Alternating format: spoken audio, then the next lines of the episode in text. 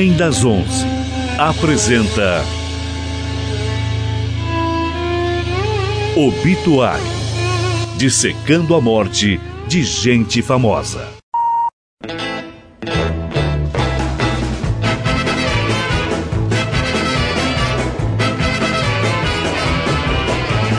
Então vamos lá, agora no Trem das Onze, como a gente já cantou a bola aí, a coluna Obituário, coluna com André Bach, que está aqui comigo no estúdio já. Tudo bem, André? Tudo bem, Jarce? Beleza, Obituário, a coluna em que a gente.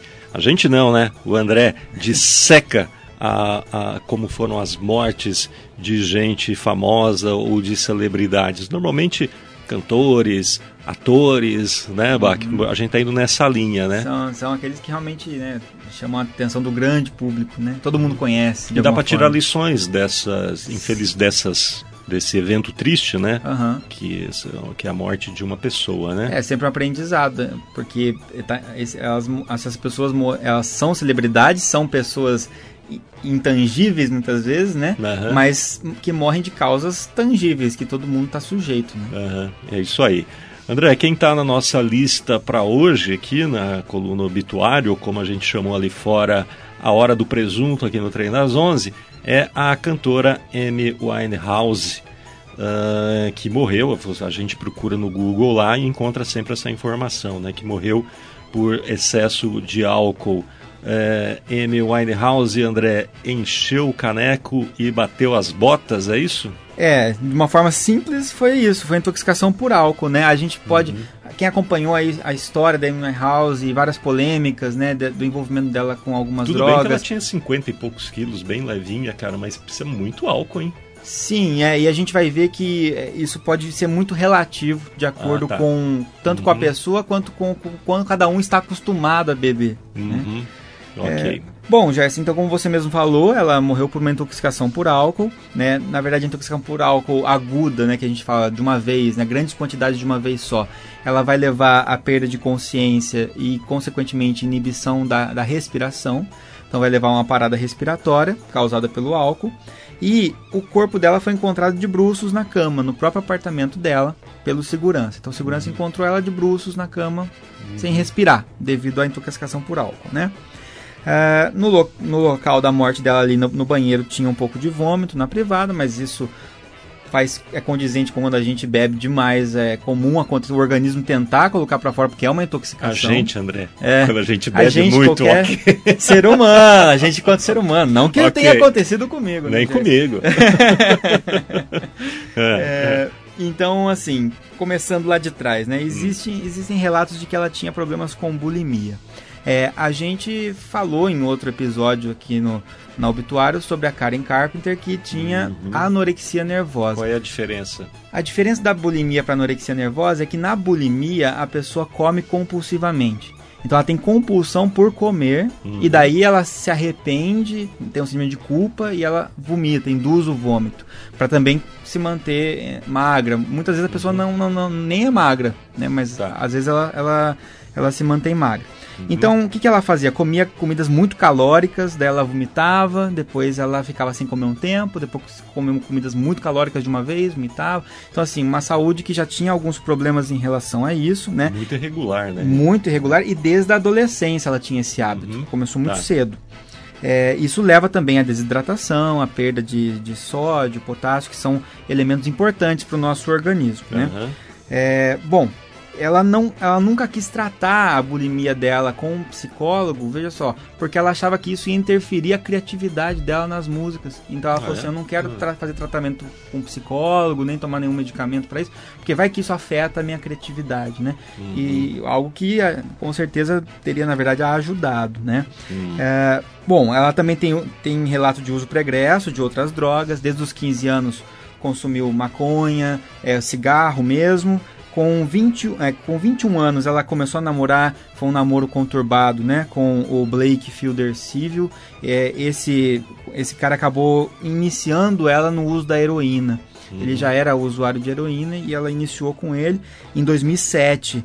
Ela usou a primeira vez e nesse mesmo ano ela foi degringolando porque ela, ela começou a consumir é, heroína, metanfetamina, ketamina, várias outras drogas, né? E sempre álcool junto. E o álcool também é uhum. sempre presente. Nessa época, por volta de 2008, começou a ficar muito preocupante isso, então o pai dela quis internar ela na reabilitação. Tem a música clássica que é a Rehab, né, que uhum. ela fala que, que, o pai dela quer internar e ela diz não, né? Uhum. Então tem a música conta justamente essa essa história. Mas quando a gente vai olhar uh, a a toxicologia, o que, que tinha no sangue dela quando ela morreu, a gente não encontra nada disso. Não tem heroína, não tem ketamina, não tem metanfetamina. O que, que tinha no sangue Mas dela? Mas também né, era tanto álcool que não sobrou espaço para mais nada. Pois né? é, pode ser. Desculpa né? falar isso. Mas isso mostra que, na verdade, estava hum. não estava em contato com essas drogas há um tempo. Tá. Né? Uhum. E foi encontrado um medicamento chamado Librium lá nos Estados Unidos que é um medicamento da classe dos benzodiazepínicos, que a gente já viu esses medicamentos lá na coluna com o Heath Ledger. Uhum, né? são, seda são sedativos, geralmente usados para insônia, mas no caso dela era para aliviar a abstinência de álcool. Então, como o álcool é uma droga que é depressora do sistema nervoso, diminui a atividade dos neurônios, quando você remove, os como você remove o álcool, os neurônios começam a trabalhar muito aceleradamente, uhum. porque tirou aquilo que estava inibindo eles. Então, para tentar compensar isso e não deixar a pessoa muito agitada e para facilitar o período de abstinência, às vezes se coloca um medicamento desse. E ela estava fazendo uso desse medicamento nas doses normais que foi encontrado no sangue.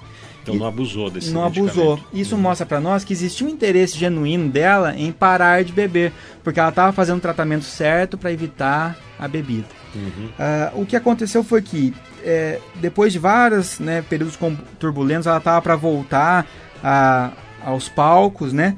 Ela acabou, acho que foi alguns cinco semanas antes da morte dela, hum. ela foi fazer o primeiro de 12 shows que ela ia fazer na Europa para retomar a carreira dela. Uhum. E a carreira estava em crise, estava todo mundo criticando, e ela se alcoolizou naquele dia, não conseguiu cantar, tem vídeos disso, é bem triste, ela tentando cantar e não consegue, e o povo, as pessoas que são os fãs também se voltam contra, né? Paguei o ingresso e fica xingando a pessoa, né? Não entende também às vezes o lado do, do Tem artista. vídeo disso no YouTube? Tem vídeo, tem, nos uhum. documentários aparece, né? Okay. Então ela teve essa, esse fracasso na tentativa de retorno, e aí ela acabou voltando para casa, ficou mais quietinha, parecia que estava andando tudo bem, Três dias antes da morte dela, ela estava ok. Um dia antes da morte dela, a mãe foi visitá-la e ela já estava voltando a beber. Uhum. Ela estava com dificuldade em ver a mãe, o segurança teve que trazer ela, porque ela estava cambaleando e tudo mais. Uhum. Mas a psicóloga dela foi conversar com ela e ela estava fazendo vários planos ah, é, mês que vem eu quero voltar a cantar essa música, tô compondo essa música aqui. Vou fazer turnê, turnê. Blá, blá, blá, gravar disco, né? Isso, isso indica que ela não tinha interesse em se suicidar, não foi algo voluntário de tentativa de suicídio. Bom, como ela tinha ficado um tempo abstinente do álcool e voltou a beber nessa época, ela tinha ficado um tempo, aí entra uma questão muito importante, que é o hum. seguinte. Já reparou, já esse aqui, ah, às vezes você tem uma, tem uma pessoa ali que está bebendo sempre. Né? Ela bebe todo dia um pouquinho, alguma coisa assim. Uhum. E aí tem a outra pessoa que não bebe nunca. Aí você bota essas duas pessoas juntas e elas vão beber uma latinha de cerveja, duas latinhas de cerveja. Quem fica bêbado mais rápido?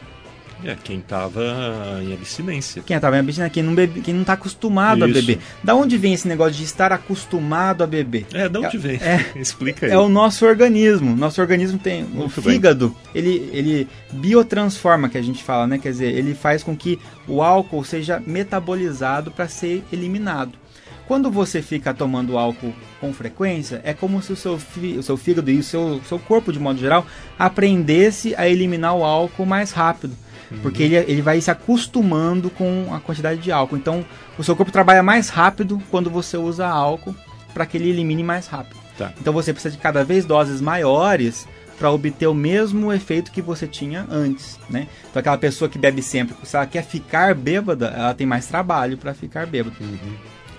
Então, ela tinha uma quantidade de álcool que ela estava acostumada a beber, que devia ser muito alta, mas ela não se intoxicava tanto, por quê? porque ela já estava muito habituada a beber.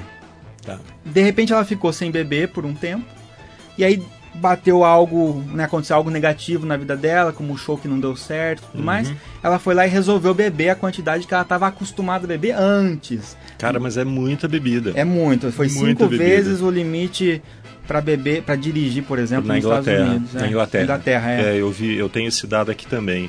é, cinco vezes, ela tinha o volume cinco vezes maior do que o limite para dirigir na Inglaterra. Isso. E né? que já deve ter um. Ter um e é os um... ingleses, eu não sei, de repente eles são tolerantes com esse limite Exato. também, né? Então imagina, Gerson, um organismo que não está acostumado a, a, a transformar o álcool, porque faz tempo que ele não, não, tem, não tem que encarar o álcool, uhum. ele de repente é uma quantidade maciça de álcool para ele para ele conseguir eliminar. Ele não dá conta de eliminar uhum. e esse álcool faz efeito mais intenso nessa pessoa. É o que a gente encontra por aí de informação sobre isso, é que para uma mulher, né, com cerca de 50 quilos atingir esse índice de álcool no corpo, né, cinco vezes o limite para dirigir na Inglaterra, essa pessoa precisava beber o equivalente a uma dose de uísque, André, a cada 10 minutos durante 3 horas. É, imagina a quantidade de né? E se, é muito uísque, é, cara, é muito, é muito álcool, álcool, né? né? E, esse, e o que acontece? Esse álcool, quando chega, atinge os neurônios, ele vai inibindo os neurônios, fazendo com que os neurônios trabalhem menos.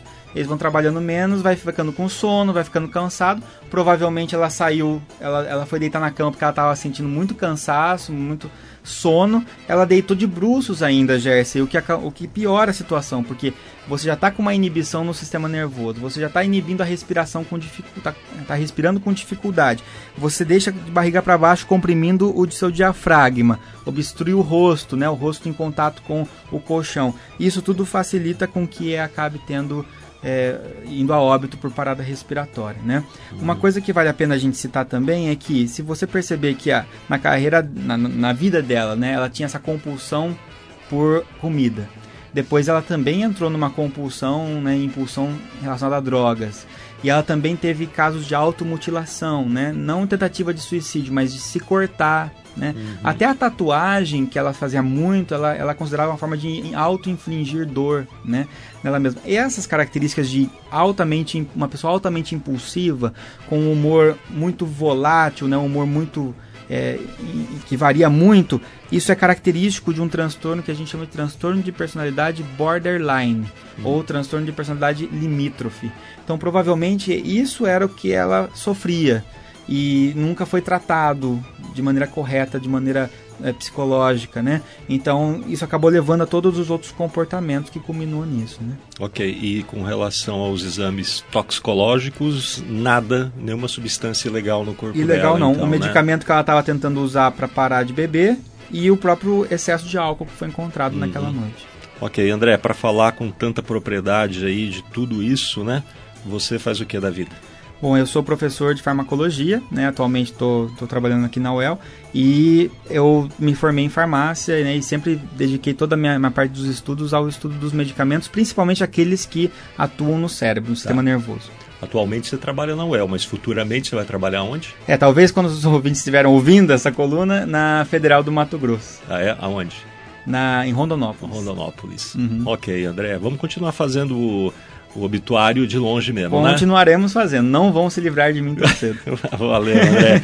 a nossa Hora do Presunto aqui no Trem das 11, a coluna obituário com o André Bach, que a gente sempre fecha com música, né? E vamos ouvir, claro, Amy Winehouse.